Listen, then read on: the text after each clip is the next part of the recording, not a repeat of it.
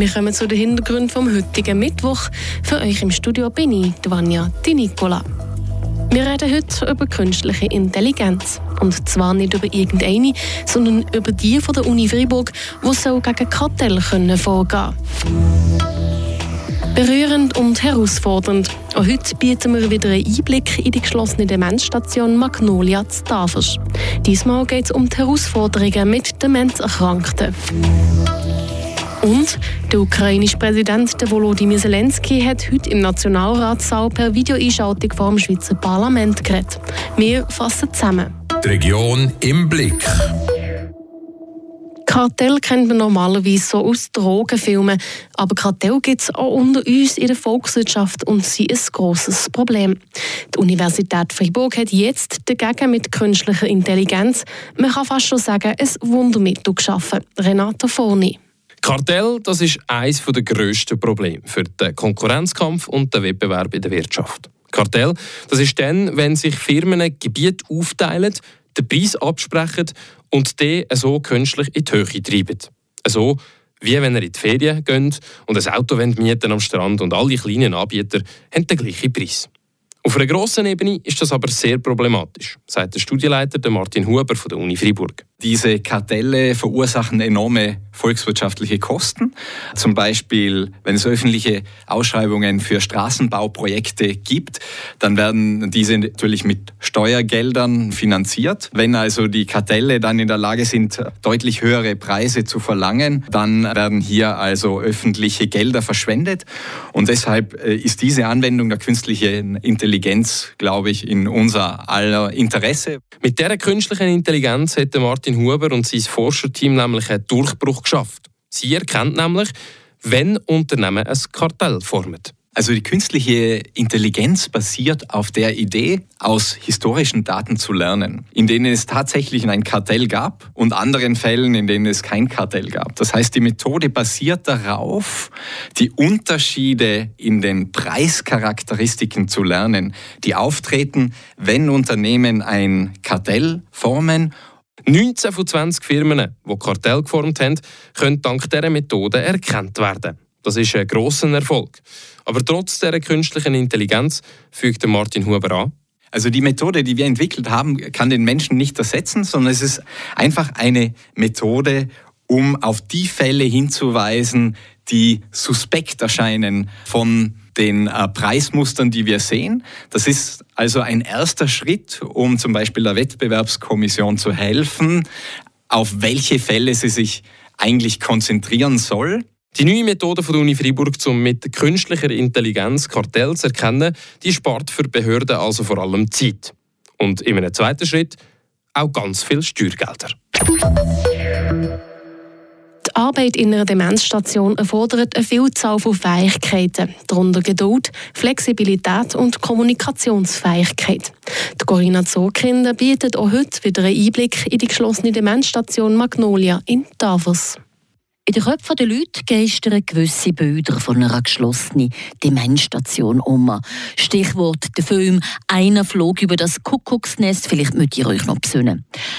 Diesen Vorurteilen begegnet dort Fabienne Fasu-Dückre. Sie ist Aktivierungstherapeutin im Magnolia. Ich erlebe das eigentlich zu 99 Prozent, wenn ich sage, ich bin auf der Demenzstation. Uff, dass, du das kannst oder das könnte ich nie. Das sind eigentlich meistens die Reaktionen, die ich bekomme auf meine Arbeit. Es braucht ja Haufen Geduld, aber es gibt ja ganz Haufen wunderbare Momente. Vielleicht gerade, weil manchmal der der normale Anstand oder so weg ist. Sie sind manchmal so offen und herzlich. Also was wir hier auch ein lachen wirklich frisch aus der Leber weg lachen oder Bewohner auf das Mal kommen und dir mit im Gang einfach umarmen, die Bewohner auf das Mal mit Sachen selber kommen und du merkst selber eben die Freude daran, dass du die Würde um mich da ist. Und das sind eigentlich schon sehr viele schöne Momente, die von mir nein, fast überwiegen zum anderen. Und Evelyn Henninger, Leiterin vom oberen Stock, doppelt nah. Das Gespüren geht, das eben nicht wissen, was auf ihm zukommt, hat einfach ganz viel herausfordernd für einen Tag. Also man muss sehr flexibel sein, aber es ist so interessant und es bleibt einfach interessant. Das ist nicht etwas, was ihm langweilig wird, irgendwie nach, nach ein paar Wochen oder so. Die Arbeit verlange ich auch, dass man sich ging um mich hinterfragt. Wie können wir jetzt dem Bewohner anders entgegenkommen, dass wir vielleicht ihm herausfordernde Verhalten ein bisschen minimieren oder einfach auch gucken, dass sie gegen die anderen Bewohner, also dass sie nicht störend sind für die anderen Bewohner, weil das kann ja manchmal auch ein bisschen unter den Bewohnern Knatsch geben, einfach halt Streit geben. Es ist schwierig, Kompetenzpersonal zu finden. Develin Bechler, Leiterin von Magnolia, kennt die Gründe. Das eine ist sicher eben der Wechsel Tagdienst, Spätdienst, Nachtdienst, der sehr anstrengend ist für viele. Und die Möglichkeit, dass man wirklich 100 Prozent arbeiten kann, ist sehr schwierig, denke ich, in der Pflege. Weil die Regenerationszeit, schon nur, wenn wir an die Schichten denken, und das andere sind auch noch Wochenende, die halt einfach auch müssen abgedeckt werden Und da kann man nicht einfach sagen, ja, wir brauchen dann nur die Hälfte vom Personal. Nein, das, dann geht es eigentlich gleich weiter. Zudem braucht es einen gewissen Teamgeist. Man arbeitet eng im Team. Und? Das andere ist halt einfach, es ist emotional, ist es gleich eine anstrengende Arbeit, aber man muss wirklich über hohe kommunikative Fähigkeiten verfügen, sei das verbal oder nonverbal. Das dritte Stichwort ist Flexibilität. Im Magnolia kann man nicht nach einem strikten Zeitplan arbeiten. Wenn jemand jetzt sagt, nein, ich will jetzt nicht duschen, dann müssen wir uns halt überlegen, ja, ist jetzt das etwas, was wirklich im Moment so wichtig ist und halt dann schauen, in einem Moment, sei das halt am Nachmittag oder einem anderen Tag, wo die Bewohnerinnen und Bewohner dann, äh, einverstanden ist, das zu machen, dass man es dann macht, eben, dass man flexibel muss bleiben. Dann kommen wir noch zum Wichtigsten in Kürze, die Kurznachrichten mit der Tracy Mather. Das Amt für Wald und Natur hat heute einen Aktionsplan zur Anpassung des Waldes an den Klimawandel präsentiert. Ziel sei es, damit die Leistung der Freiburger Wälder auch in Zukunft gewährleisten zu können. Der neue Aktionsplan zielt vor allem darauf ab, die Forstwirtschaft noch weiter dem Klimawandel anzupassen und besonders bedrohte Baumarten zu schützen. Der Plan beinhaltet unter anderem eine mehrtägige Ausbildung in Jungwaldpflege für Förster, Forstunternehmer und Forstwartvorarbeiter sowie Eingriffe bei den Jungwaldbeständen. Terroir Fribourg und der Freiburger Bienenzuchtverband vereinen ihre Labels, um den Honig aus der Region besser zur Geltung zu bringen. So soll ein Honig von hoher Qualität für die Konsumenten gewährleistet werden. Die beiden Labels garantieren, dass Kontrollen durchgeführt werden. Außerdem stellen sie auch sicher, dass die Bienenstöcke und die Honiggewinnung auf Freiburger Gebiet stattfinden. Und Freiburg-Gotteron eröffnet die nächste Saison mit einem Heimspiel gegen Lausanne. Dies geht aus dem neuen Spielplan der National League hervor. Das erste Auswärtsspiel wird zwei Tage später in Davos sein. Das erste Zeringer Derby gegen den SC Bern gibt es zu Hause in der FKB Arena am Samstag, den 7. Oktober.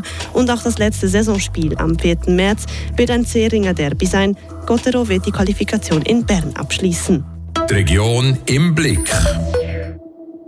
Am Schluss ist es nur ein gut 15-minütiger Zoom-Call. Die Schweiz hat aber schon seit Wochen darüber diskutiert. Heute am 2 war es dann soweit. Der ukrainische Präsident Volodymyr Zelensky hat im Nationalratssaal per Videoeinschaltung vor dem Schweizer Parlament geredet. Der Bundeshausredakteur Dani Glu berichtet. Nach der Rede von Volodymyr Zelensky hat es vom Schweizer Parlament einen langen Applaus gegeben. Alle im Saal sind aufgestanden, die Rede ist also bei allen im Saal auch gut angekommen. So auch bei der Zürcher SP-Nationalrätin Matthäa Meier. Sehr bewegend, sehr berührend auch ja, von ihm die Geschichten hören, was der Krieg macht mit den Menschen in der Ukraine, mit den Kindern in dem, in dem Land. Das berührt mich sehr. Es sagen genau die Geschichten vom Krieg, die ihr zeigen, dass die Schweiz mehr müsse machen müsse, sagt Matthäa Meier. Das zeigt auch sehr klar auf, dass man in der Schweiz letztendlich auch eine Mehrheit im Parlament sich muss bewegen muss, um die Ukraine wirklich auch beiseite zu stehen mit Hilfsgeldern, damit dass wir die russischen Gelder auch blockieren. Auch der Walliser Mitte-Nationalrat Matthias Bregi hat die Rede gut gefunden. Ja, ich habe die Ansprache äh, sehr würdevoll gefunden. Er hat im ersten Teil klar aufzeigen wie die bitteren, traurigen Realitäten im Krieg aussehen. Der Zelensky hat zwar angesprochen, dass mehr Hilfe immer willkommen sei, das aber auf eine sehr gute Art, findet Matthias Bregi. Er hat in keiner Art und Weise das kritisch oder herablassend gemacht, sondern einfach eingeladen, dass man im Rahmen von den Möglichkeiten das macht, was man geht. Und er hat gesagt, was er sich würde wünschen, aber nicht im Sinne von einem Druck und das respektiere ich. Rundum also alle zufrieden. Ein Tolken im Rheinheft gibt es aber. Die SVP und ein paar Vertreter von der FDP haben gefehlt. Der Luzerner SVP-Nationalrat Franz Grüter begründet das so. Staatschefs haben mit dem Bundesrat zu reden und nicht das Parlament. Das Parlament macht nicht Außenpolitik. Darum ist es falsch, egal ob das der Herr Zelensky, der Herr Biden, der Herr Putin oder wer auch immer ist, die gehören nicht ins Parlament. Das war es mit den Hintergründen vom Tag. Genießt das schöne Wetter, solange es noch dauert und kommt gut heim. Merci fürs Zulassen und euch allen einen schönen Abend. Mein Name ist Vanja Di Nicola. Das bewegt heute Freiburg. Freiburg aus seiner Geschichte. Ging auf frapp.ch.